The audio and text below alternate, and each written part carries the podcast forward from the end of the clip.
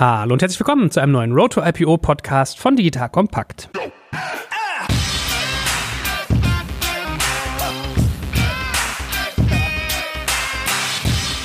Mein Name ist Jack Kaczmarek und heute geht es um die politischen Rahmenbedingungen für das digitale Ökosystem. Also wir wollen heute natürlich schauen, wie sieht es eigentlich in Sachen IPOs, Börsengänge aus, was haben wir da für Rahmenbedingungen auf politischer Ebene und da werden wir fleißig zu diskutieren. Werden natürlich Blick auf den Kapitalmarkt werfen, was gibt es da an Angebot, wie ist die Situation, wie hat sich auch das Ökosystem von seiner Evolution her entwickelt? Und welche Sektoren kämpfen eigentlich mit welchen Problembereichen. So und bei politischen Rahmenbedingungen bietet sich natürlich immer an, auch mal zu schauen, was sind eigentlich Aufgaben des Staates, was tut sich so an Lobbyarbeit? Und was sind globale Trends. Also, wir haben heute ein spannendes Programm vor uns. Und das darf ich mit zwei Leuten zusammen diskutieren, nämlich einmal dem Nils Tom, der ist Beauftragter des Vorstands bei der Deutschen Börse. Ich beneide ihn für diesen tollen Titel. Und meinem lieben alten Bekannten, dem Marc Schmitz, der hatte früher schon in meine Company investiert, damals noch mit Lakestar. Heute ist er Gründer und Geschäftsführer von Tialus, ein Vehikel, wo sozusagen bald aber auch ein neues Branding kommt. Vielleicht lässt er da ein bisschen die Katze aus dem Sack. Mal schauen. Lieber Nils, lieber Marc, schön, dass ihr da seid. Hallo, ihr beiden. Guten Morgen, hallo. Guten Morgen. Nils, fangen wir mit dir an. Beauftragter des Vorstands der Deutschen Börse. Man stellt sich ja höflicherweise den Hörerinnen und Hörern kurz vor. Was machst du? Was ist eigentlich deine Aufgabe?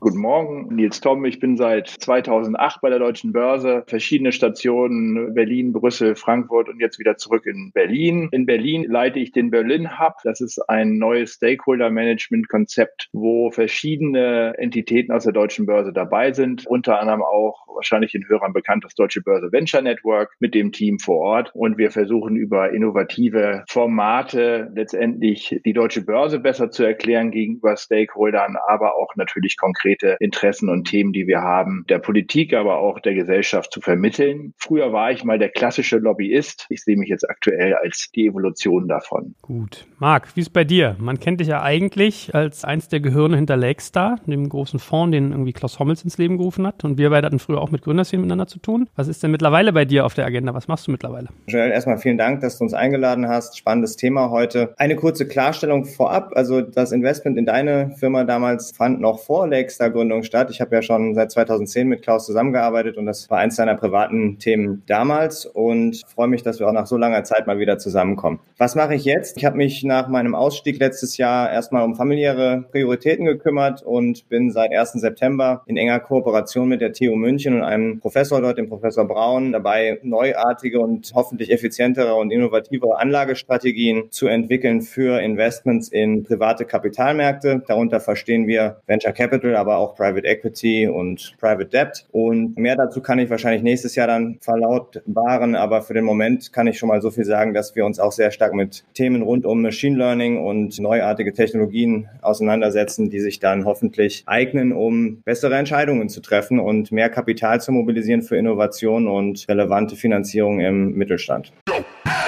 Jetzt kommt ein kleiner Werbespot.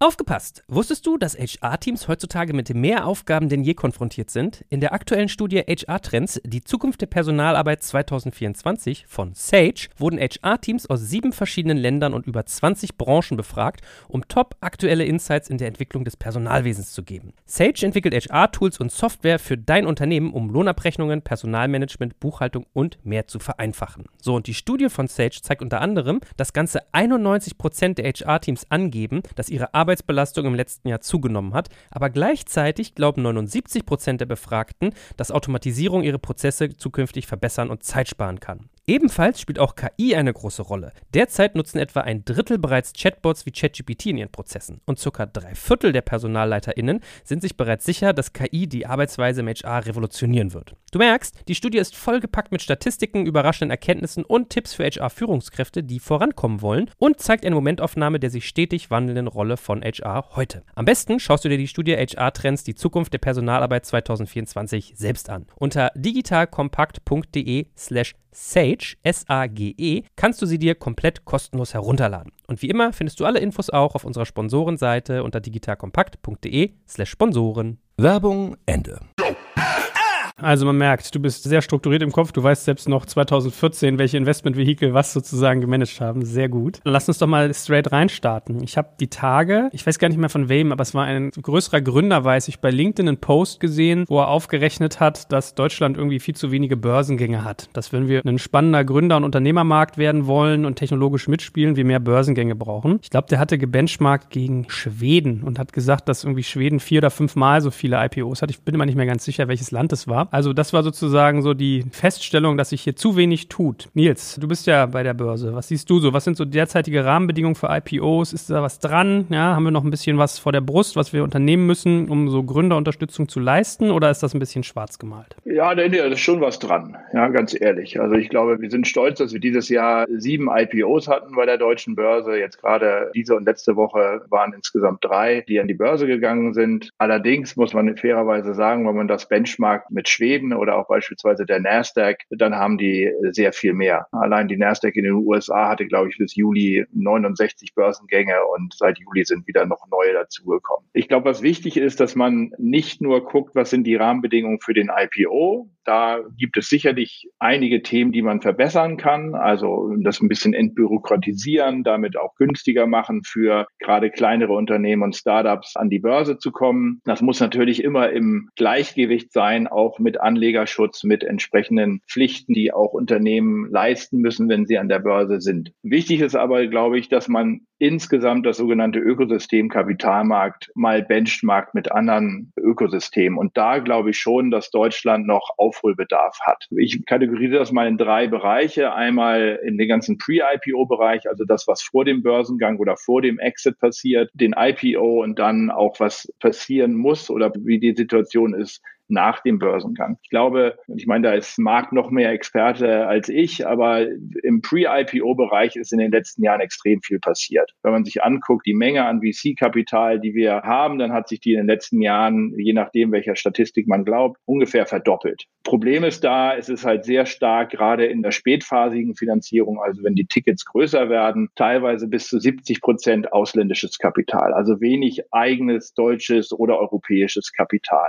Die Rahmenbedingungen Rahmenbedingungen und auch der politische Mindset für die Notwendigkeit von der Förderung für Startups und kleineren Unternehmen ist enorm positiv gewachsen. Aber es fehlt halt genau dieser letzte Schritt, die Kombination aus Pre-IPO-Ökosystem und dem IPO-Ökosystem noch besser zusammenwachsen und da die Rahmenbedingungen noch besser gemacht werden, damit es einfach der Exit in Deutschland natürlich idealerweise bei uns bei der deutschen Börse noch attraktiver wird. Wichtig ist aber auch, dass man auch immer guckt, wo kann man noch Kapital mobilisieren. Im Pre-IPO-Bereich sehe ich beispielsweise, das können wir auch noch vertiefen, dass Kapitalsammelstellen wie Pensionskassen und wie auch Versicherungen noch mehr in der Lage sein sollten und auch bereit sein sollten, in Wachstumsunternehmen zu investieren. Gleichzeitig, wenn man sich aber anguckt, Schweden hast du genannt, ich würde aber auch Italien noch dazu nehmen, die Altersvorsorge, also kapitalmarktbasierte Altersvorsorgesysteme sind enorm angepasst worden in beiden Ländern und haben auch dazu beigetragen, dass dementsprechend viel mehr Kapital, auch privates Kapital an die Börse fließt und dort halt entsprechend auch Unternehmen unterstützen kann. Das war jetzt nur ein kleiner Parforce-Ritt durch dieses Ökosystem, aber das ist, glaube ich, immer wichtig bei der Diskussion, dass man nicht immer nur auf einzelne Punkte guckt, vielleicht auch die Zahl der IPOs und wieso macht die deutsche Börse da nicht mehr, sondern dass man immer guckt, welche Stellschrauben im gesamten Ökosystem müssen wir verstellen, damit da mehr Kapital mobilisiert wird und dann auch natürlich idealerweise mehr IPOs stattfinden. Hat er, glaube ich, in der Grundsache nicht ganz unrecht, Marc. Wie siehst du das denn? Du bist ja quasi aus einem Investorenstall, wo man sich äh, immer die Satellitenperspektive verschrieben hat. Also da überlegt man ja sehr, sehr langfristig und Börse ist da, glaube ich, regelmäßig ein Thema. Also bei den Investmentthemen, die du gesehen hast, ist eigentlich eine solche Größe immer angedacht gewesen. Also wenn ich überlege, sowas wie Spotify war ja bei euch im Portfolio, Skype etc., da denkt man schnell an den Börsengang. Wie beurteilst du das denn, was Nils gerade gesagt hat? Also diese Pre-Phase, mit der können wir ja mal anfangen. Hat er da einen Punkt? Absolut. Ich denke, an allen Punkten im Prinzip zustimmen. Ich würde vielleicht noch ein bisschen die Wurzeln erläutern wollen und woher kommen eigentlich die Probleme und warum brauchen wir mehr IPOs? Denn das ist ja kein Selbstzweck. Letztlich ist ein IPO auch nichts anderes als eine öffentliche Kapitalerhöhung. Und Kapitalerhöhungen passieren täglich hundertfach, würde ich behaupten, mittlerweile in Deutschland, auch im Startup-Umfeld. Mal kleiner, mal größer. Vielleicht sagen wir mal, haben wir 100 auch nur die Woche, aber das ist schon einiges mehr als früher. Warum brauchen wir jetzt IPOs, also auf großer Bühne mit viel Öffentlichkeit, auch mit viel Publizitätspflicht? Das hat damit zu tun, dass die Firmen eine Alternativoption zum Exit an Strategen bekommen beispielsweise. Wenn ich also irgendwann eine reife Firma bin, habe positive Cashflows und die Möglichkeit, mich mit einem neuen Partner einzulassen, dann ist das eine sicherlich auch attraktive Möglichkeit zum Teil, aber es soll ja auch nicht die einzige sein. Und ein IPO ermöglicht mir ja, meinen Gesellschafterkreis zu verbreitern, ohne dass ich jetzt einen einzigen Strategen oder einen einzigen Wettbewerber allein beherrschende Haus plötzlich habe und ermöglicht Gründern auch lange mit an Bord zu sein. Ich möchte mal Hasso Plattner als Beispiel nennen, der immer noch im Aufsichtsrat und ich glaube sogar Vorsitzender ist von SAP. Erstens hat er dadurch enormen Reichtum angehäuft, der heute für Philanthropie und für viele andere Investitionen zur Verfügung steht. Zum anderen ist er aber auch weiterhin über, über Jahrzehnte hinweg gestaltende Kraft. Und das geht nur, wenn man an der Börse gelistet ist. Das geht nicht, wenn man an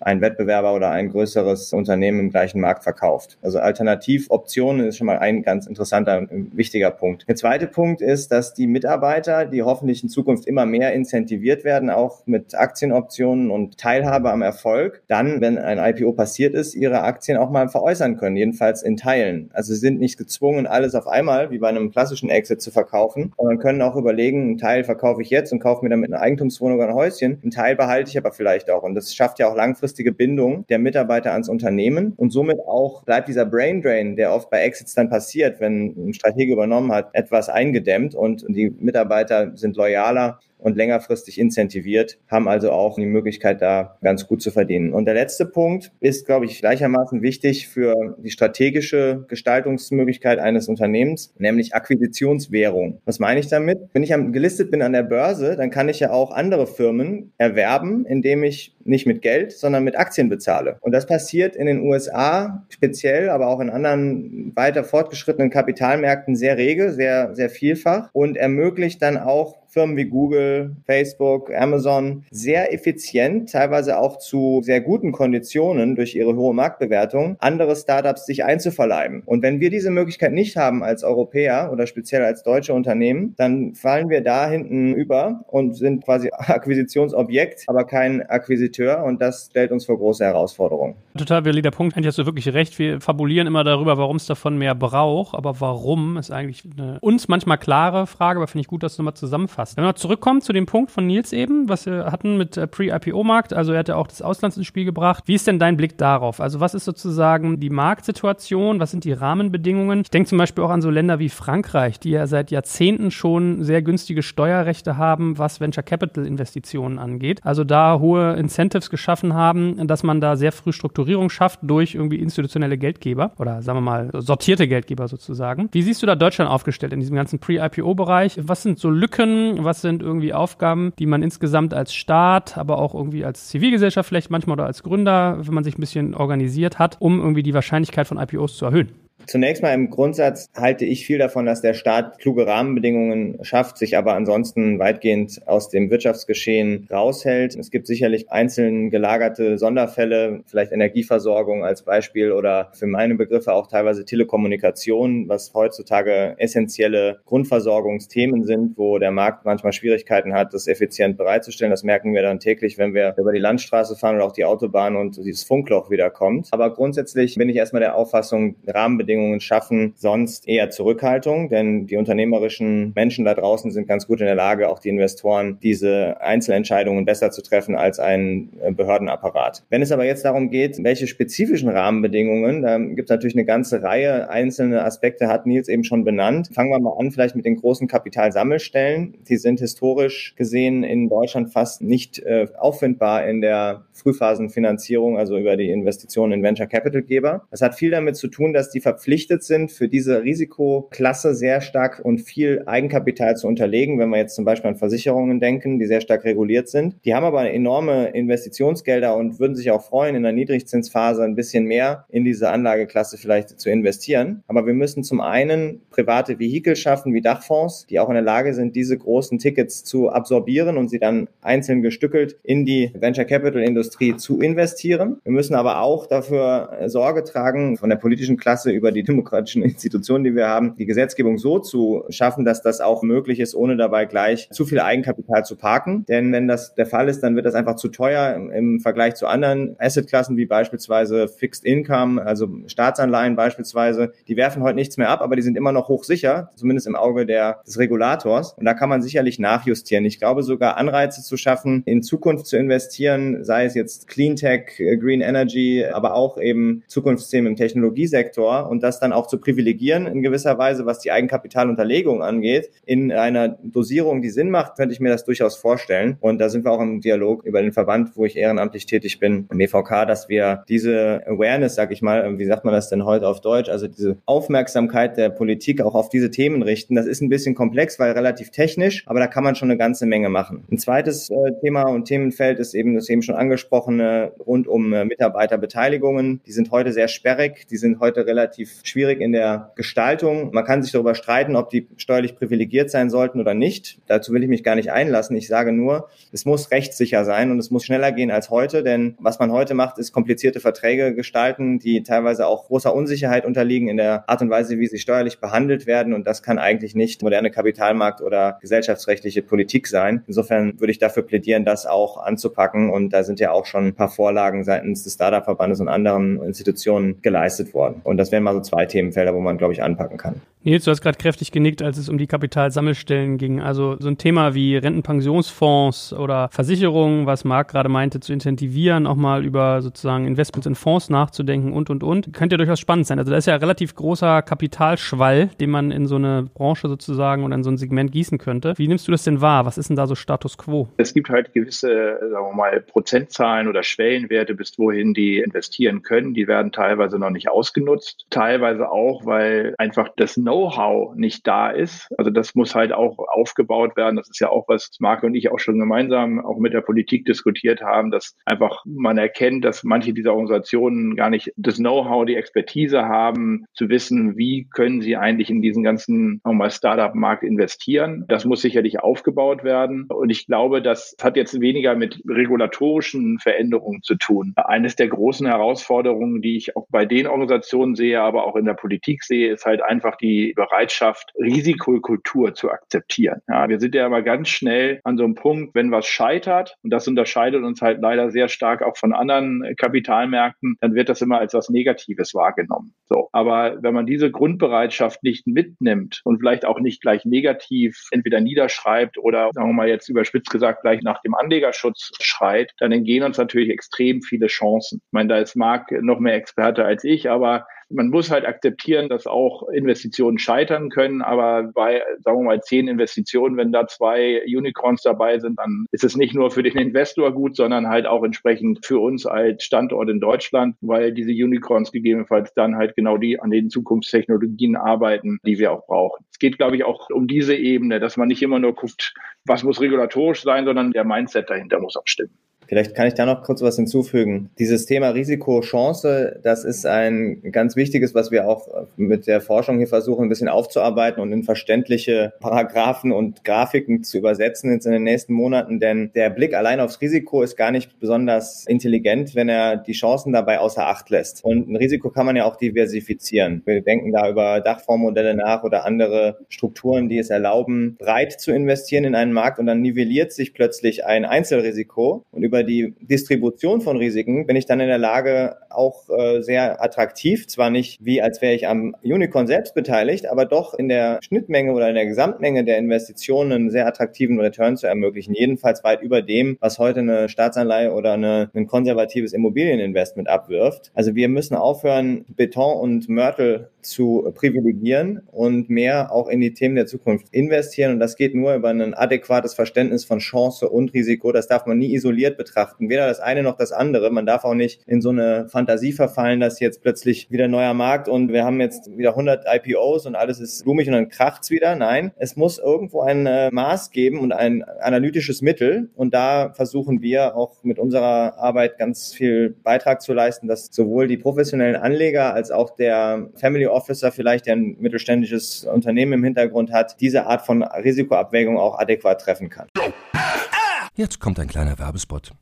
Aufgepasst! Wusstest du, dass HR-Teams heutzutage mit mehr Aufgaben denn je konfrontiert sind? In der aktuellen Studie HR Trends, die Zukunft der Personalarbeit 2024 von Sage, wurden HR-Teams aus sieben verschiedenen Ländern und über 20 Branchen befragt, um top aktuelle Insights in der Entwicklung des Personalwesens zu geben. Sage entwickelt HR-Tools und Software für dein Unternehmen, um Lohnabrechnungen, Personalmanagement, Buchhaltung und mehr zu vereinfachen. So, und die Studie von Sage zeigt unter anderem, dass ganze 91% der HR-Teams angeben, dass ihre Arbeit Arbeitsbelastung im letzten Jahr zugenommen hat, aber gleichzeitig glauben 79 Prozent der Befragten, dass Automatisierung ihre Prozesse zukünftig verbessern und Zeit sparen kann. Ebenfalls spielt auch KI eine große Rolle. Derzeit nutzen etwa ein Drittel bereits Chatbots wie ChatGPT in ihren Prozessen und circa drei Viertel der PersonalleiterInnen sind sich bereits sicher, dass KI die Arbeitsweise im HR revolutionieren wird. Du merkst, die Studie ist vollgepackt mit Statistiken, überraschenden Erkenntnissen und Tipps für HR-Führungskräfte, die vorankommen wollen und zeigt eine Momentaufnahme der sich stetig wandelnden Rolle von HR heute. Am besten schaust du dir die Studie HR-Trends, die Zukunft der Personalarbeit 2024 selbst an. Unter digitalkompakt.de slash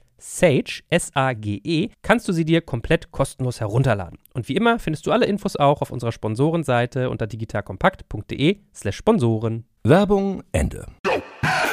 Lass uns doch mal ein, zwei Sätze auch über den Kapitalmarkt in seiner Struktur verlieren. Also Venture Capital haben wir sicherlich jetzt Thema, Private Equity. Der hat sich ja insgesamt, wenn man ihn jetzt sozusagen mal im Sinne des Ökosystems betrachtet, auch sehr verändert. Also ich weiß noch, als ich mit meinen Sachen gestartet habe, um diese Branche anzugucken, 2009 war das noch irgendwie sehr rar gesät. Es gab wenige Player, es war relativ schwer Geld zu kriegen, die Runden waren klein. Mittlerweile sind die Kapitalrunden durchaus größer geworden. Man hat mehr ausländisches Kapital im Markt. Man hat äh, deutlich größere Gründermacht, würde ich auch sagen. Also es hat sich sehr zugunsten zugunsten der Unternehmer im Zweifelsfall gedreht. Irgendwann kam ja auch gefühlt so der Faktor auf, dass wenn man im frühphasigen Bereich ist, man sich auch überlegen muss, wie groß baut man seine Fonds, weil man gar nicht so viel Geld ausgeben kann teilweise im Markt hier. Also da hat sich ja sehr, sehr viel verändert. Marc, wie nimmst du das denn wahr so über die Zeit? Was sind so deine großen Milestones, die du siehst? Ich denke, du hast das schon sehr treffend dargestellt. Die Landschaft hat sich definitiv verändert. Ich bin so 2010 richtig ins Ökosystem eingestiegen. Damals gab es so einzelne Leuchttürme wie Rocket Internet, die gerade auch mit Zalando gestartet waren. Team Europe hatte sich über Lukas Skadowski und Polja irgendwo einen Namen gemacht. Ansonsten bildeten sich erste Inkubatoren. Da kam das dieser Spin-off von Rocket zu Project A. Wir hatten uns mit Lakestar 2012 auf den Weg gemacht und ich glaube, man kann das so einteilen in drei Wellen. Die gerade beschriebene war so die erste Welle, so StudiVZ, Yamba, diese ganze Rocket Internet, erste Exits und erstes Geld auch bei Angel-Investoren, aber noch sehr sporadisch gesät und noch nicht so stark vernetzt. Das hat alles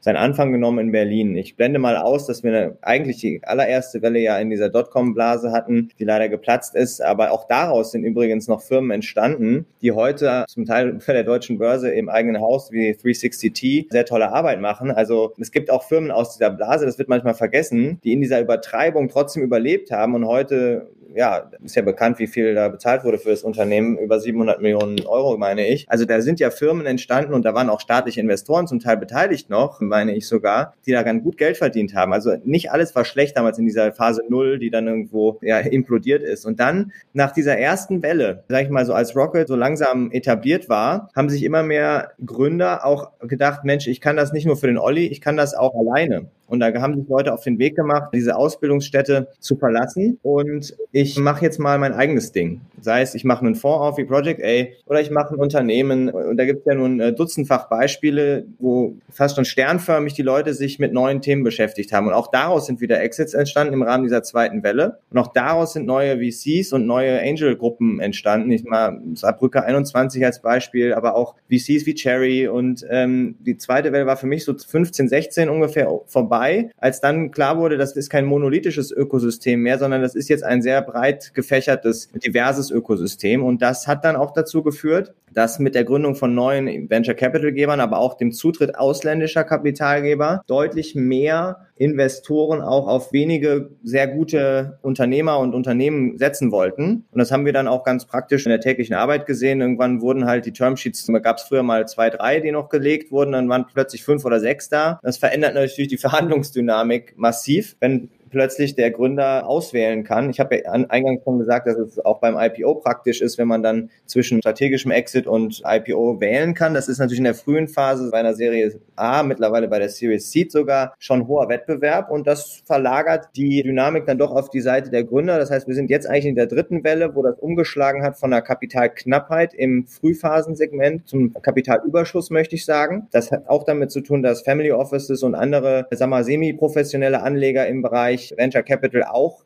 hinzutreten. Da gibt es zum Teil auch sehr fortgeschrittene und auch mit Expertise ausgestattete Investoren, die nicht klassische Fonds sind. Das heißt, es ist auch dadurch nochmal wettbewerbsintensiver geworden. Und im Rahmen dieser dritten Welle freue ich mich jetzt eigentlich zu sehen, dass sich das ein bisschen stärker konsolidiert und wir hoffentlich dann auch ab der B- und C-Phase Entwicklungen wie bei Holzbrink Ventures oder auch bei Lexter sehen, dass die Fonds deutlich über die 300, 400 Millionen Marke gehen damit auch Firmen von der Seed-Phase in der Theorie oder A-Runde bis hin zum Pre-IPO-Segment, wo dann andere hinzutreten, begleitet werden können. Weil dann schaffen wir echt nationale oder auch äh, europaweite Champions, die global auch eine Rolle spielen können. Zwei Punkte dazu. Eine, also vielleicht mal Anekdote. Wenn ich es richtig im Kopf habe, sind noch über 100 Unternehmen aus dem neuen Markt immer noch an der Börse. Ja, und die Wertentwicklung ist teilweise enorm. Ja, ich meine, Marc hat einige Beispiele genannt, aber es gibt auch viele andere, wo man auch nochmal sagen muss, das trägt halt immer noch mit. Der neue Markt ist inzwischen jetzt auch schon lange her. Und was Marc schön beschrieben hat, ist, durch die Professionalisierung gibt es natürlich auch ein ganz anderes Quality Control. Das heißt, die Unternehmen, die jetzt in der Reife kommen, an die Börse zu kommen, sind aus meiner Sicht von einer ganz anderen Qualität, als wir sie zur Zeit des neuen Marktes hatten. Ja, und das darf man deshalb aus meiner Sicht auch entsprechend nicht immer so vermischen und immer nur gucken, ja, jetzt Angst vor dem neuen Markt 2.0. Die Professionalisierung und die Qualität in, sagen wir mal, der Unternehmensstruktur in Deutschland hat sich zu der Vergangenheit entsprechend auch viel verbessert. Ja, und da muss man auch ein bisschen mehr Vertrauen drauf.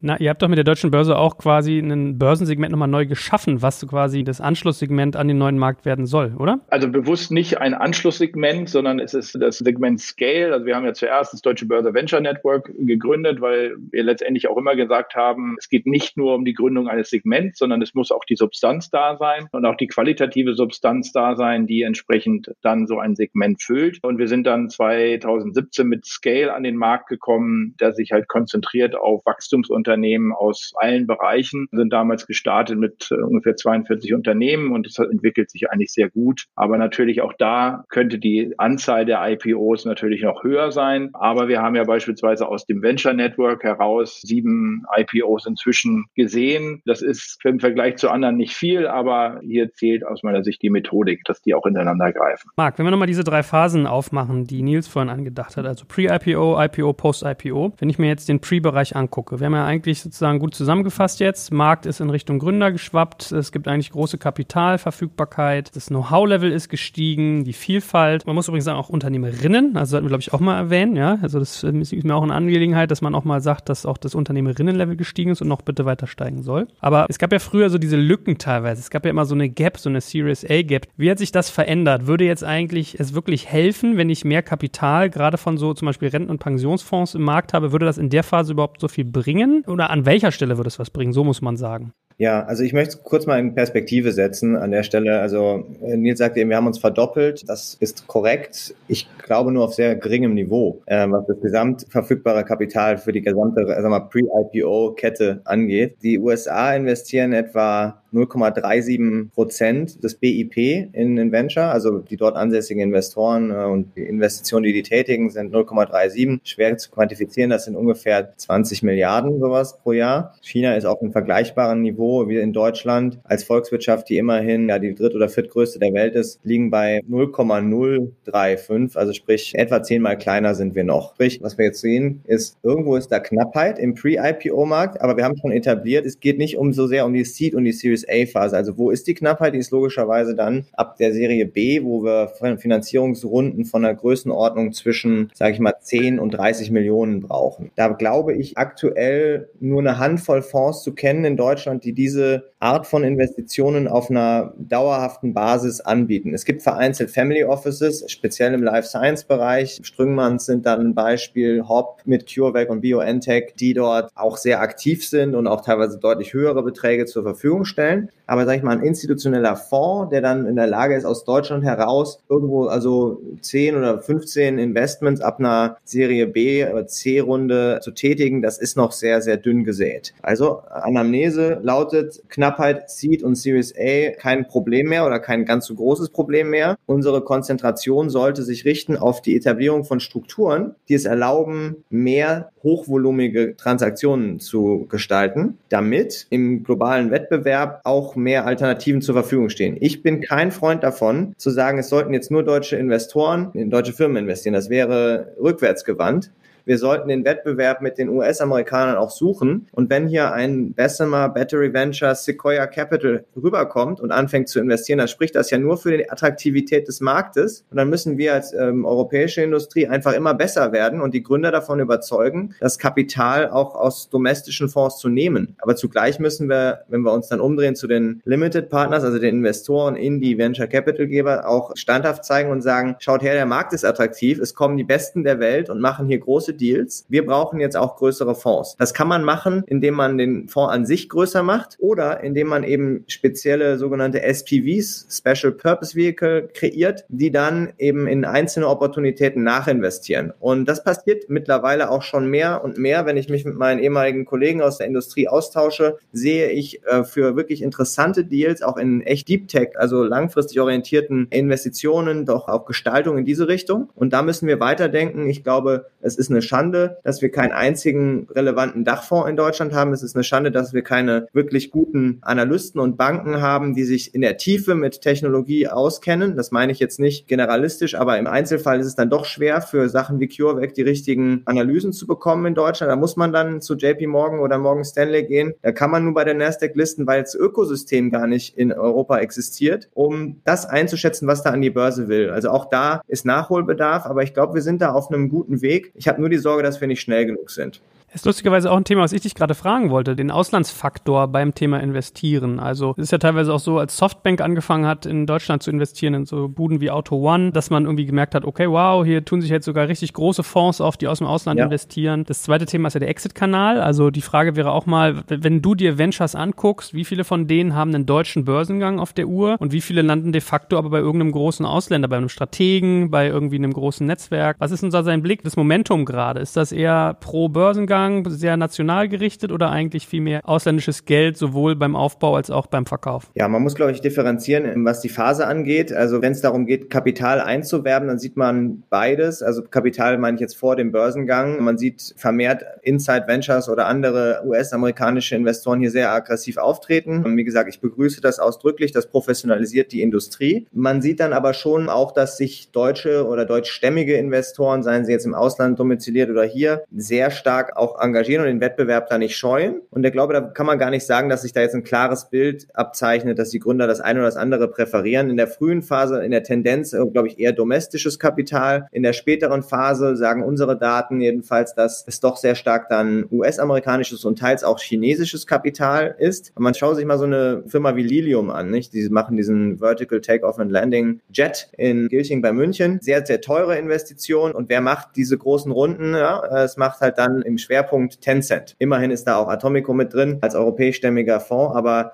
Tencent stemmt das meiste Kapital und wenn man weiß, was die machen, dann haben die nicht so viel mit Luftfahrt zu tun. Also die sind deutlich versatiler, aggressiver auch in der Investitionskultur und die haben nicht zwingend mehr Mittel als andere Top-Unternehmen in Deutschland. Aber wir haben irgendwie eine Schwierigkeit, diese Art von Risiken zu preisen und dann auch mal mutig in solche Themen reinzugehen und dafür müssen wir halt mehr werben. Wenn es dann ums IPO-Thema geht, du hast ja gefragt, gibt es da eine Präferenz? Ich glaube, wir haben ganz viele Firmen in der Mache gerade, die diese Optionalität für sich jetzt langsam erwerben. Also ich nehme mal Celonis als Beispiel in München. Die Firma wurde zuletzt mit über zwei Milliarden bewertet, ist eine wirklich spannende Firma im B2B Enterprise Software Umfeld und die werden ganz sicher jetzt schon umworben von diversen großen Playern da draußen, was den Trade Sale angeht. Nicht, dass ich da jetzt irgendwelche Insiderkenntnisse hätte, aber ich bin davon überzeugt, dass die so auf so einer Flughöhe jetzt sind, dass die schon erste Angebote bekommen, vielleicht schon seit Jahren, weil sie was Spannendes machen. Und die sind aber natürlich auch ein Kandidat für die Börse. Und während die vergangenen Börsengänge sehr stark E-Commerce-zentrisch und in Teilen dann auch in Technologien außerhalb der, was wir als Software und Internet verstehen würden, passiert sind, glaube ich schon, dass wir zunehmend Firmen wie Celonis auch sehen werden, die sich einen Börsengang in Deutschland sehr gut vorstellen können. Ich würde es jedenfalls hoffen, damit wir mehr solche Vorbilder auch haben, nicht nur immer auf SAP blicken müssen oder jetzt Delivery Hero vielleicht, sondern dass wir wirklich Deep Tech und Enterprise Software Unternehmen an der Börse sehen. Wir sehen, wie Teamviewer performt hat, auch für Permira als, sagen wir mal, späterphasigen Investor. Also ich bin da zuversichtlich, aber man muss die ja wirklich noch mit der Lupe suchen, diese Beispiele. Und wir brauchen viel mehr davon, um auch den großen Investoren und Kapitalsammelstellen versinnbildlichen zu können, warum sie überhaupt in die frühe Phase auf dem Weg zum IPO investieren sollen. Nils, ich habe gerade in ähnliche Richtung gedacht. Ich bin mal so durchgegangen, welche, also welche Kandidaten an der Börse aus meinem Segment mir so einfallen. Also es gibt sicherlich so ein paar Ausreißer, sowas wie jetzt irgendwie Wirecard, das würde ich mal irgendwie als einen Sonderfall behandeln, ja. Aber wenn ich so drüber nachdenke, Rocket will sich ja von der Börse zurückziehen, dann guckt man sich an, wer geht wohin. Also so ein Trivago ist ja zum Beispiel an die Nasdaq gegangen, an die USA. Etienne hätte ich zum Beispiel eigentlich auch einen spannenden Case gefunden. Es gibt, glaube ich, immer so individuelle Gründe. Also bei Trivago war es sicherlich äh, die Ownership auch, die da irgendwie eine Rolle gespielt hat. Bei Etienne auch irgendwie die holländische Heimat. Aber wenn man sich so eine Beispiel wie jetzt irgendwie CureVac, was Marc auch gerade angeschnitten hat,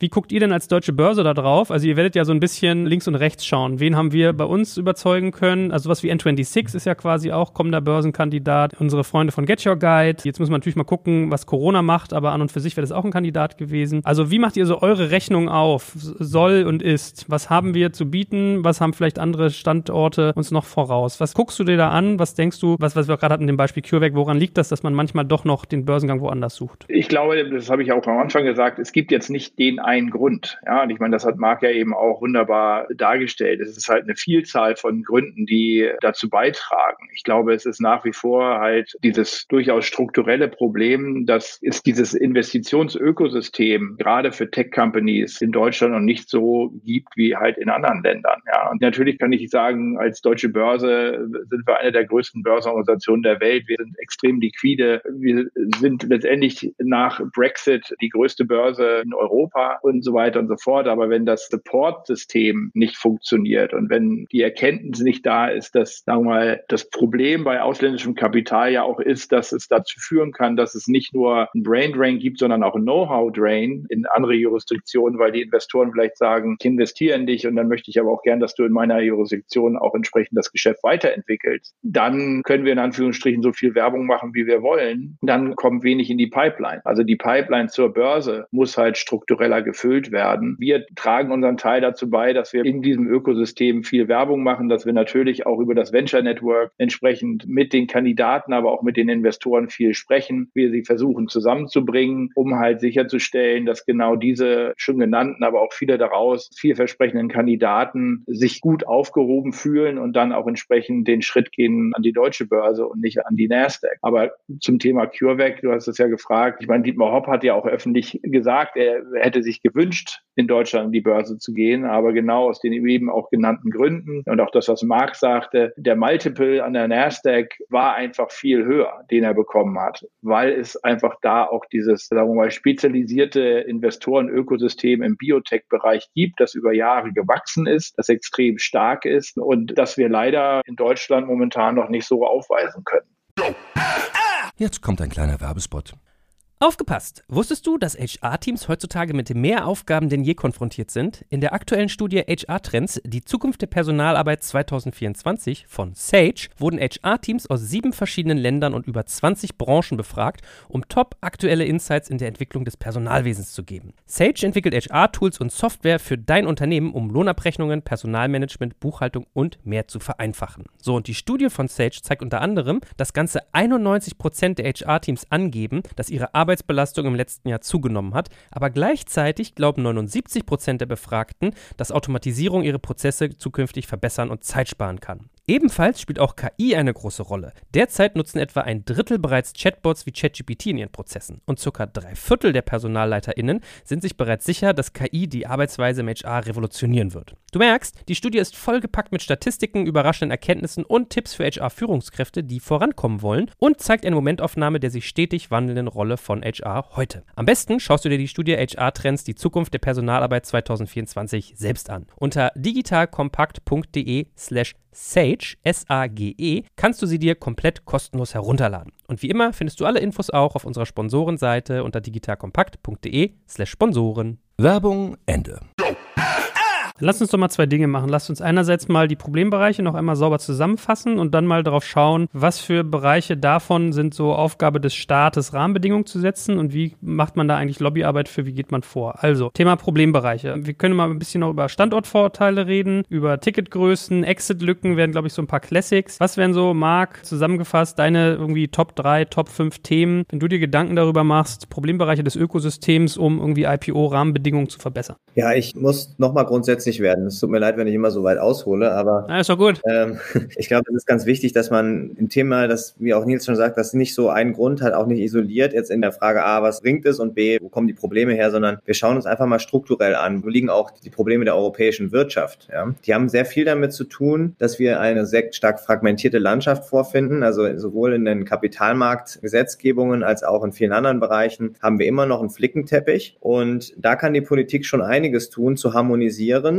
und mehr gemeinsame Regularien zu schaffen, die es erlauben, auch schneller dann für Firmen zu expandieren. Also dass die Firmen in der Lage sind, wenn ich jetzt ein N26 als Beispiel nehme, Passporting, ich glaube, das hat relativ gut funktioniert, sagen wir mal, für Fintechs. Und das zeigt ja dann auch, wenn die Regulation richtig ist und man die Barrieren runterzieht, dann kann man mit einer Lizenz in Deutschland auch eine Niederlassung in Spanien oder Frankreich betreiben. Nächstes Beispiel, als der Staat hingegangen ist und hat die Bahnbetreiber endlich mal in die Schranken gewiesen und gesagt, wir machen jetzt Busverkehr Verkehr, im Fernverkehr möglich. Dann ist Flixbus entstanden. Flixbus ist heute ein Global Champion, gut, Corona mal außen vor und hat sogar in die USA expandiert. Deposit Solutions hat gerade ein Büro dort aufgemacht. Also Firmen, die es regulatorisch einfacher haben, zu expandieren und neue Märkte zu erschließen, speziell in Europa, werden strukturell auch größer und können damit eine globale Rolle auch entfalten. Wenn wir das nicht schaffen, wenn wir diese Harmonisierung in der Regulatorik nicht hinbekommen, dann werden die immer nur Teilmärkte erschließen können schnell und dann sind eben die Amerikaner oder Chinesen Chinesen schneller, weil sie auf einem homogenen, also einem sehr großen Markt agieren. Aber man darf nicht vergessen, wir sind ja mit, wenn man Europa als Gesamtschau nimmt, über eine halbe Milliarde Leute mit einem GDP, das wirklich sehr, sehr konkurrenzfähig ist mit dem der USA und noch weit über dem von China. Das wird oft vergessen in dieser Hegemonie zwischen USA und China. Und diese geopolitischen Themen, die kommen da manchmal zu kurz in der Betrachtung. Also long story short, ich finde das Wichtigste Harmonisierung innerhalb von Europa, mehr äh, Einheitlichkeit im Kapitalmarkt, in den, in den gesellschaftsrechtlichen Vorschriften, aber auch im Steuerrecht. Und allein damit wäre den Firmen schon so ein großer Gefallen getan, dass ich gar nicht so sehr jetzt drüber legen muss, wen muss ich steuerlich privilegieren, wen muss ich da jetzt in irgendeiner Weise pampern, wer braucht jetzt noch eine Subvention. Es ist ja schwer nachvollziehbar, warum einzelne Firmen wie Lufthansa oder CureVac Geld vom Staat bekommen und andere wie BioNTech nicht. Und da muss sich der Staat natürlich auch immer die Frage gefallen lassen, wieso macht macht ihr das? Ich glaube eher, dass es sinnvoll ist, auf europäischer Ebene den Schulterschluss zu suchen, da einheitlichere Regeln zu schaffen, die Firmen dann auch machen zu lassen, sie von Bürokratie letztlich zu befreien, die Fondsindustrie auch als eine Chance zu betrachten und zu äh, sehen, dass letztlich das auch einfach nur Intermediäre sind, die Kapital hoffentlich effizient in diese Industrie reinbringen und diese Gestaltungsfreiheit, diese unternehmerische Kraft auch voll zum Tragen kommen zu lassen. Das wäre mein Plädoyer, fernab jetzt von Einzelthemen, die wir sicherlich auch noch gerne beleuchten können, wie, wie Ticketgröße und Exit. Aber aber ich glaube, wenn wir das schaffen, dann hebeln wir die Kraft von Europa. Letztes Wort dazu. Gab eine Studie, State of European Tech, die redet von 5,5 Millionen Programmierern, die wir hier haben. Die USA hat 4,4 Millionen. Die USA werden mit Trump weiterhin dafür sorgen, dass diese Menschen anderswo sich wohler fühlen. Wir können die doch mit offenen Armen empfangen. Wir können Programme schaffen, wie wir Migranten und Leute, die Lust haben, hier zu arbeiten, auch besser integrieren. Das sind so Maßnahmen, da kann der Staat, der hat eine enorme, man nennt das ja Convening Power, der kann uns zusammenführen, der kann auch werben für Talent und er kann im Übrigen auch zum Beispiel Professoren dazu ermutigen und sogar enablen, mal einen Break zu nehmen von ihrer klassischen Forschungsarbeit, um mal ein Unternehmen zu gründen und dann aber auch wieder zurückzukommen, wenn es nicht geklappt hat. Das ist total wichtig, weil wenn ich mir Stanford anschaue, wo ich mal Zeit verbracht habe und wenn ich da sehe, wie aktiv dieser Austausch zwischen Wissenschaft, Wirtschaft und Politik ist, dann sind wir noch weit davon entfernt und da hat der Staat jede Menge Möglichkeiten, diesem Flickenteppich einmal ein Ende zu bereiten und mehr Freiheit für die ähm, Firmen, aber auch für die Wissenschaftler zu ermöglichen. Nils, vielleicht hat uns ja Marc hier eine schöne Brücke gebaut. Vielleicht ist da so ein Blick auf irgendwie diese ganzen kleinen Teile, die wir gerade hatten, wirklich zu granular. Du hast ja Lobbyarbeit gemacht in Brüssel. Du bist in Deutschland sehr aktiv. Wie muss man sich das eigentlich vorstellen? Also, wenn du so ein Gespräch suchst mit dem Staat und ich meine, die europäische Bewegung ist ja sowieso ein bisschen schwierig dieser Tage, aber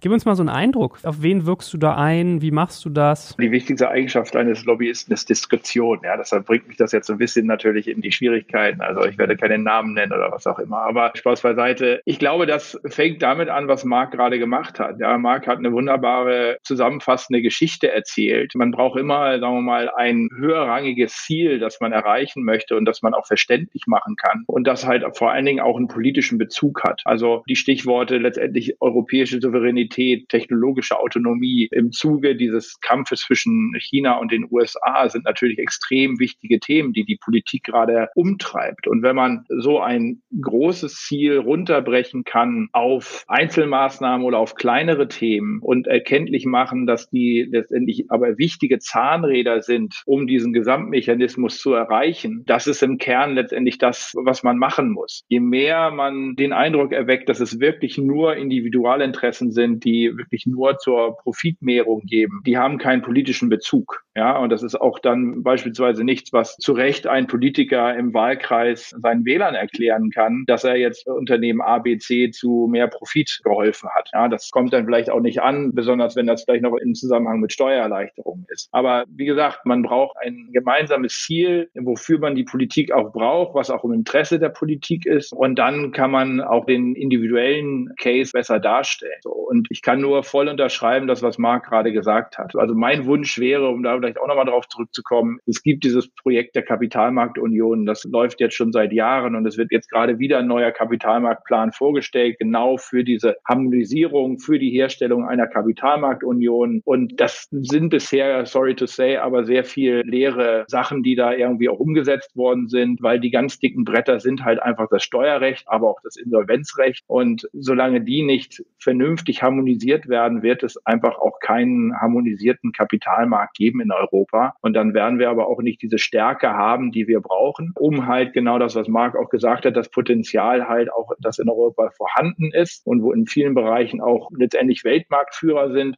dann werden wir das nicht hebeln können. Und darum geht's, weil am Ende des Tages schaffen die nicht nur, sagen wir mal, die Souveränität Europas hinsichtlich vieler Technologien, sondern sie schaffen halt auch Arbeitsplätze, Zahlen, Steuern, etc. Aber die Anreizstrukturen müssen dafür geschaffen werden. Das gibt viele kleine Maßnahmen, die da notwendig sind. Manche sind vielleicht auch politisch gesehen unangenehm, wie halt Steuererleichterungen in allen drei Bereichen, die wir diskutiert haben. Aber das muss gemacht werden. Und vielleicht letzter Satz. Idealerweise, auch wenn das schon vorher gemacht worden ist, man braucht jetzt eigentlich mal eine sehr ehrliche Bestandsaufnahme, die man gemeinsam macht, vielleicht mit Wirtschaft, Politik, also Kapitalmarktakteuren, um wirklich zu gucken, welche Maßnahmen müssen wir jetzt so schnell wie möglich anstoßen, damit der Abstand gegenüber Frankreich, den USA und China mal dahingestellt nicht noch größer wird in den nächsten Jahren. Aber Nils, da muss trotzdem noch ein bisschen was von dir kommen, wenn du das schon machst. Mach uns mal ein bisschen Hoffnung. Wie ist irgendwie so die Durchlässigkeit, die Einwirkbarkeit auf die Politik, gerade auch in Brüssel. Auf mich wirkt es von außen immer so, als wenn man sich da eigentlich in riesig großen Zahnräderstrukturen zerreibt und dass das Ganze irgendwie, ja, alleine bürokratisch schon äh, zum Scheitern verurteilt ist, sowas zu harmonisieren, da irgendwie über einheitliche Regelungen nachzudenken, Strukturen zu schaffen, die irgendwie diese ganzen Dinge erleichtern. Also wie bist du damals in deiner Karriere oder bis heute noch, wie gehst du da vor? Was gibt es da für Möglichkeiten?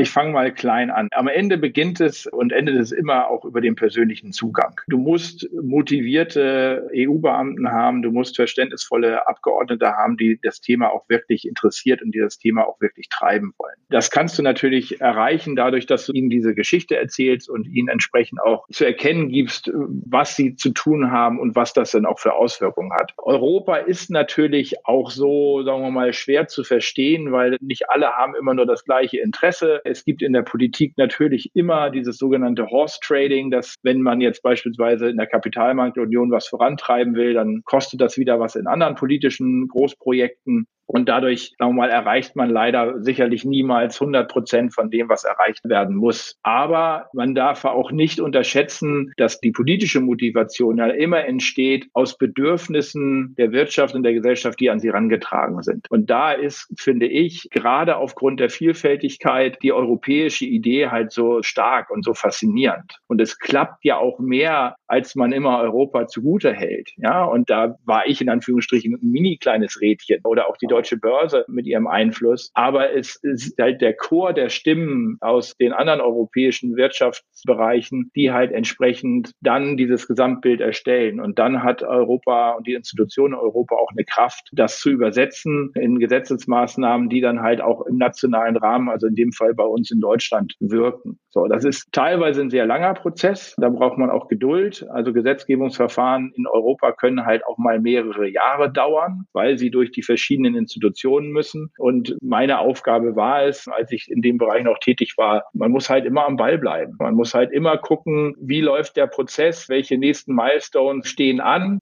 hat sich die Stimmungslage geändert, muss man vielleicht die Storyline noch mal ein bisschen anpassen. Letztendlich, man braucht Geduld, Beharrlichkeit, aber man muss halt auch klar und transparent erklären, was man will und wofür man das will. Und dann kommt man da auch sehr gut rein. Also das ist ja jetzt nicht so, dass man erstmal durch 50 Vorzimmer äh, turnen muss bei Abgeordneten oder auch in den Ministerien oder in der Europäischen Kommission, sondern ich glaube vor dem Hintergrund, dass die Gesetzgebung an sich, also die Gesetzestexte sind extrem komplexer geworden. Ja, mal ein Beispiel. Also die MIFID ist letztendlich so was wie das Grundgesetz für den Handel, also den Börsenhandel in Europa. Der hatte vor zehn Jahren, als es den ersten Entwurf geht, 250 Seiten. Ja, jetzt die MIFID 2 vor kurzem in Kraft getreten, hatte mit allen Ausführungsbestimmungen 25.000 Seiten. Ja? Das heißt aber auch im Umkehrschluss, die Politik braucht natürlich auch teilweise eine externe Expertise, weil man die auch gar nicht haben kann. Also einzelne Leute in der Kommission können die gar nicht so tief haben wie Vertreter aus dem Markt. Ja, das heißt, es gibt auch ein, sagen wir mal, gegenseitiges Interesse voneinander zu lernen und sich auch entsprechend zu informieren und auch, sagen wir mal, Wissen zu vermitteln, damit diese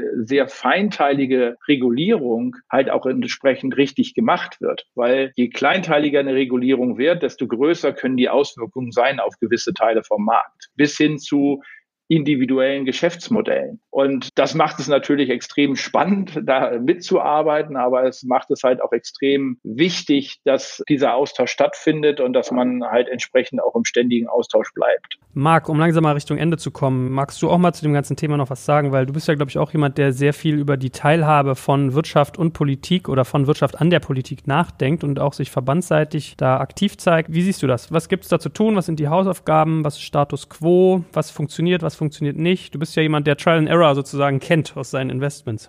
Das stimmt, ja. Venture Capital kann man auch als Experimentierraum für Hochrisikoanlagen ansehen und je besser man im Experimentieren ist, desto besser sind dann auch die Returns. Aber diese Haltung oder diese Art und Weise an Probleme heranzugehen, nennen wir es mal Risikodiversifikation und auch äh, Chancen ermöglichen, die würde der Politik durchaus in Teilen auch gut tun. Die Politik muss natürlich einen ganz, ganz schwierigen Spagat immer schaffen zwischen Gemeinwohlinteressen und Einzelinteressen. Vielleicht mein Interesse kommt daher, dass ich mal Jura studiert habe, habe es auch abgeschlossen, habe da nie besondere Extremleidenschaft verspürt, das weiterzumachen. Aber ich finde diesen Diskurs zwischen Akteuren aus der privaten Seite und der öffentlichen Seite, egal ob es jetzt Wirtschaftsverbände sind oder Greenpeace, die versuchen, andere Dinge durchzusetzen oder Verbände, die vielleicht für mehr Teilhabe von, du hast das Thema Diversity, von Frauen, von Minderheiten, aber auch eintreten. Ich finde das enorm relevant und wichtig. Und im Idealfall, wenn alle gleichermaßen gehört werden, dann wird daraus ein repräsentatives Bild der Stimmungslage einer Gesellschaft Gesellschaft und dann kann die Politik bessere Entscheidungen treffen für alle. Also gute Lobbyarbeit ist aus meiner Sicht nicht, dass man Einzelinteressen maximiert, sondern dass sich die Politik so informiert und ausgestattet fühlt, dass sie für das Gemeinwohl das Beste tun kann. Jetzt hat natürlich jeder eine andere Auffassung davon, was das Beste ist. Der eine betreibt einen Fonds, der nächste hat ein NGO und will lieber, dass wir Klima schützen und die, die Interessen müssten gleichermaßen artikuliert werden können und gehört werden. Und was nicht sein darf, ist, dass einzelne Verbände, seien es jetzt Wirtschaftsverbände, Sven oder andere, da einen Prä haben, einen besseren Zugang als andere. Aber ich will noch mal kurz sagen, was funktioniert. Also ich bin jetzt ja für Venture Capital vorwiegend aktiv, weil das meine Sozialisation professioneller Art nun mal ist. Und da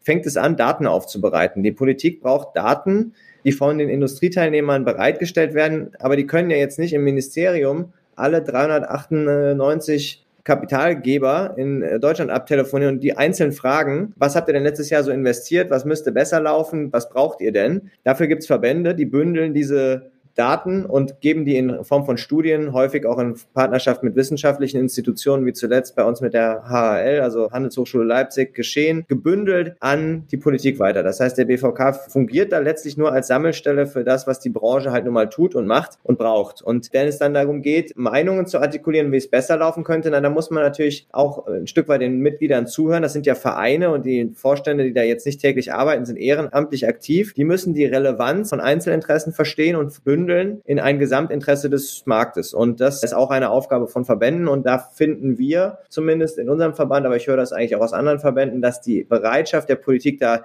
hinzuhören, speziell wenn es um Startups, Innovation und Wachstum geht, ist deutlich gestiegen. Also wenn ich das vergleiche vor fünf, sechs Jahren und heute, ist da einfach mehr Durchlässigkeit, mehr Offenheit. Das heißt aber nicht, dass die ohne Prüfung dann unsere Forderungen übernehmen würden, sondern die wägen kritisch ab. Und es gab ja auch äh, Debatten jetzt zuletzt bei Corona und genau diese Debatten sind notwendig notwendig, um das Optimum zu erreichen und mit den Steuergeldern, die wir alle zahlen, letztlich relevante Veränderungen zum positiven Gesamtausgang zu erzeugen. Und dieser Dialog, sei es jetzt zwischen Verbänden und Politik, aber auch zwischen Unternehmens- und Investorenvertretern, die mal in die Politik gehen und von Politikern und Politikerinnen, da kenne ich jetzt einen aus dem ähm, Startup-Umfeld zum Beispiel, will jetzt Bundestagsabgeordnete werden, das ist doch großartig. Das kann doch nur dazu führen, dass diese beiden wichtigen Teile unserer Gesellschaft besser miteinander kommunizieren. Interessenkonflikte müssen immer offengelegt sein. Wir wir begrüßen da auch ausdrücklich so Themen wie Lobbyregister und Offenlegung. Ich denke nicht, dass es sinnvoll ist, da im Silo oder in der Hinterkammer irgendwo was auszukungeln und dann sozusagen äh, zu versuchen, diese Interessen einzeln durchzusetzen, sondern das muss einigermaßen transparent passieren, da wo es vertrauliche Themen sind seitens der Politik oder umgekehrt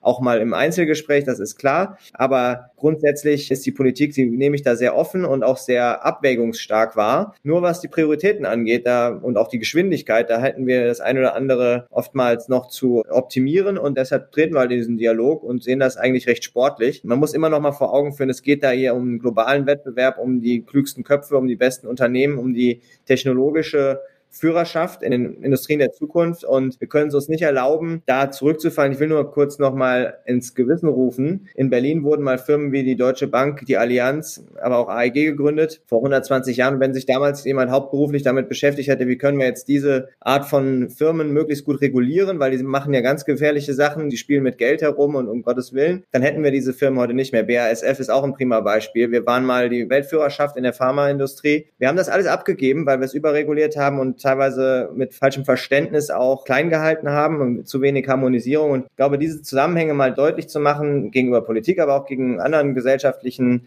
Gruppen ist durchaus legitim. Und solange das in, transparent und offen passiert, halte ich das auch für sogar notwendig, damit wir zu besseren gesetzlichen Rahmenbedingungen kommen. Ja, ich glaube, wie immer macht ja auch ein bisschen die Dosis das Gift, ne? Da gibt ja auch immer diesen Spruch, warum lässt man das nicht den Markt regulieren, weil der Markt ein Arschloch ist, ja? Also ich glaube, man muss immer so ein bisschen abwägen, aber du hast ja auch ganz schön gesagt, dass es immer Interessen gibt in unterschiedliche Richtungen, auch qua Profession und dass man da dann halt auch eine gewisse Transparenz schaffen sollte. Gut, letzte Frage, was mich jetzt noch interessieren würde bei euch beiden, wenn ihr euch mal so Sektoren und Trends anguckt, was sind Dinge, die ihr gerade global galaktisch gesehen interessant findet? Was schaut ihr euch an und findet es für die nächsten Jahre spannend? Gut, ich beschäftige mich jetzt gerade beruflich einfach sehr viel mit privaten Kapitalmärkten. Ich glaube, wir sehen einen fundamentalen Shift von Public Money, Public äh, Capital zu Private Markets. Äh, Entschuldigung, dass ich da diese amerikanischen Begriffe benutze oder die englischen, weil das sind nun mal sehr stark angelsächsisch getriebene Entwicklungen. Wir haben zum einen das äh, Thema Specs, also diese Special Purpose Acquisition Companies, die sich gerade vielfach an den Börsen bilden in den USA. Wir haben auch das Thema Private Equity Venture Capital im Anlagenotstand wird immer wichtiger. Dieser Trend auch ein bisschen als Vehikel für eine neuartige Governance in Firmen, auch für verbesserungswürdige Themen an der Stelle, also auch, dass da mehr Diversität auch in den Investitionsvehikeln Einzug hält. Das eingangs schon erwähnte geopolitische Spektakel, was sich vor unseren Augen entfaltet, China, USA, das sind Themen, die halte ich für extrem spannend. Ich könnte jetzt auf Mikrothemen eingehen, wie diese Vielzahl an Entwicklungen im Venture Capital Markt, dass es auch demokratisiert wird im Moment durch Mikro-GPs und anderes, aber ich glaube, das ist dann vielleicht mal für nächstes Jahr oder wann auch immer ein Gesprächsthema Thema. Long story short, die Bewegung von Geldern von öffentlicher zu, zu privaten Märkten und auch dieser technologische Wettkampf, der treibt mich sehr stark um und das sind so Megatrends, die, glaube ich, die nächsten zehn, vielleicht auch vier Jahre darüber hinaus äh, uns beschäftigen werden und da kann man, glaube ich, auch eine ganze Menge erreichen, wenn man da in diesen Umfeldern tätig ist. Aus meiner Sicht, also ich fange gleich mal mit den politischen Trends an, unabhängig jetzt davon, ob ich das für richtig halte oder nicht, dass es diesen Rettungsschirm gab für Startups. Ich glaube, die Tatsache, dass es ihn überhaupt gab, zeigt, dass der politische Mindset hinsichtlich der Wichtigkeit von Startups in Deutschland sich extrem positiv entwickelt hat. Das sehe ich als eine gute Grundlage, dass sich das auch weiterentwickelt, auch über die nächste Bundestagswahl hinaus, weil man schon verspürt, dass innerhalb der Parteien halt auch die Expertise Expertise dahingehend sich immer weiter verbessert. Da bin ich, muss ich sagen, positiv gestimmt und ich hoffe auch, dass sich das übersetzt dann in schnellere Entscheidungen, die notwendig sind und die wir heute hinlänglich diskutiert haben, die auch notwendig sind vor dem globalen Trend, der ganz klar dahin führen kann, dass Europa irgendwann sich vielleicht entscheiden muss zwischen zwei Systemen. Ich hoffe nicht, dass es so weit kommt, aber darauf müssen wir vorbereitet sein und das müssen wir jetzt sein. Ansonsten, was die Marktentwicklung angeht. Ich glaube, dass, sagen wir mal, die Trends, die wir gesehen haben und da, wo sich die Geschäfte entwickelt haben, also Cybersecurity, AI etc., die werden sich fortsetzen. Und das sind ja auch alles Themen, die wir in Deutschland extrem gut können. Ja, ich meine, wenn man sich anguckt, wo das Geld hinfließt, dann halt auch viel in diese Bereiche. Und das müssen wir halt nutzen in Kombination mit diesem politischen Trend, dass das dann halt auch entsprechend zu dieser mal europäischen Souveränität in diesen Bereichen führt. Ja, also da gibt es noch viel zu tun, aber ich glaube, wir haben viel über Schwierigkeiten geredet, aber ich möchte einfach schließen, dass ich nach wie vor optimistisch positiv gestimmt bin für die Zukunft. Hervorragend. Ihr beiden, es hat viel Spaß gemacht. Also äh, denkt man gar nicht bei so einem Thema, ne? Ach doch, mache ich ja schon lange. ich will ungern Nils das letzte Wort klauen, aber ich glaube, einen Aspekt, den hätte ich gerne doch noch eingefügt. Ja. Das muss man jetzt sozusagen verstehen als noch zu dem Statement davor gehörig. Ich habe Diversität schon angesprochen, aber auch es ist eine Wahnsinnschance, dass wir jetzt diese ESG-Kriterien, also Environment, Social Governance, dass wir Impact-Themen auch stärker in die Investitionsphilosophie von ganz vielen Vehikeln privater Natur sehen, äh, dass sie, dass sie dort ähm, stärkeres Gewicht gewinnen. Das heißt, wir kommen auch vielleicht in eine Phase jetzt, als Megatrend, wo Gesichtspunkte außerhalb von reiner Profitmaximierung auch stark berücksichtigt werden, weil das auch die großen Kapitalsammelstellen und andere fordern. Und das ist doch vielleicht auch nochmal als sozusagen optimistischer Outlook eine positive Nachricht für uns alle. Sehr gut, dann äh, schließen wir hier sogar positiv. Ihr beiden, es hat viel, viel Spaß gemacht. Lieben Dank euch und ja, wir sind mal gespannt und harren der Dinge, die da kommen, wie man so schön sagt, nicht wahr? Dankeschön. Danke, Nils. Alles klar. Danke euch. Ciao.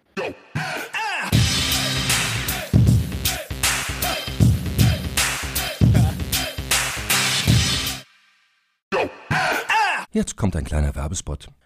Aufgepasst! Wusstest du, dass HR-Teams heutzutage mit mehr Aufgaben denn je konfrontiert sind? In der aktuellen Studie HR Trends, die Zukunft der Personalarbeit 2024 von Sage, wurden HR-Teams aus sieben verschiedenen Ländern und über 20 Branchen befragt, um top aktuelle Insights in der Entwicklung des Personalwesens zu geben. Sage entwickelt HR-Tools und Software für dein Unternehmen, um Lohnabrechnungen, Personalmanagement, Buchhaltung und mehr zu vereinfachen. So, und die Studie von Sage zeigt unter anderem, dass ganze 91% der HR-Teams angeben, dass ihre Arbeit Arbeitsbelastung im letzten Jahr zugenommen hat, aber gleichzeitig glauben 79 Prozent der Befragten, dass Automatisierung ihre Prozesse zukünftig verbessern und Zeit sparen kann. Ebenfalls spielt auch KI eine große Rolle. Derzeit nutzen etwa ein Drittel bereits Chatbots wie ChatGPT in ihren Prozessen und circa drei Viertel der PersonalleiterInnen sind sich bereits sicher, dass KI die Arbeitsweise im HR revolutionieren wird. Du merkst, die Studie ist vollgepackt mit Statistiken, überraschenden Erkenntnissen und Tipps für HR-Führungskräfte, die vorankommen wollen und zeigt eine Momentaufnahme der sich stetig wandelnden Rolle von HR heute. Am besten schaust du dir die Studie HR-Trends, die Zukunft der Personalarbeit 2024 selbst an. Unter digitalkompakt.de slash Sage, S-A-G-E, kannst du sie dir komplett kostenlos herunterladen. Und wie immer findest du alle Infos auch auf unserer Sponsorenseite unter digitalkompakt.de slash Sponsoren. Werbung Ende.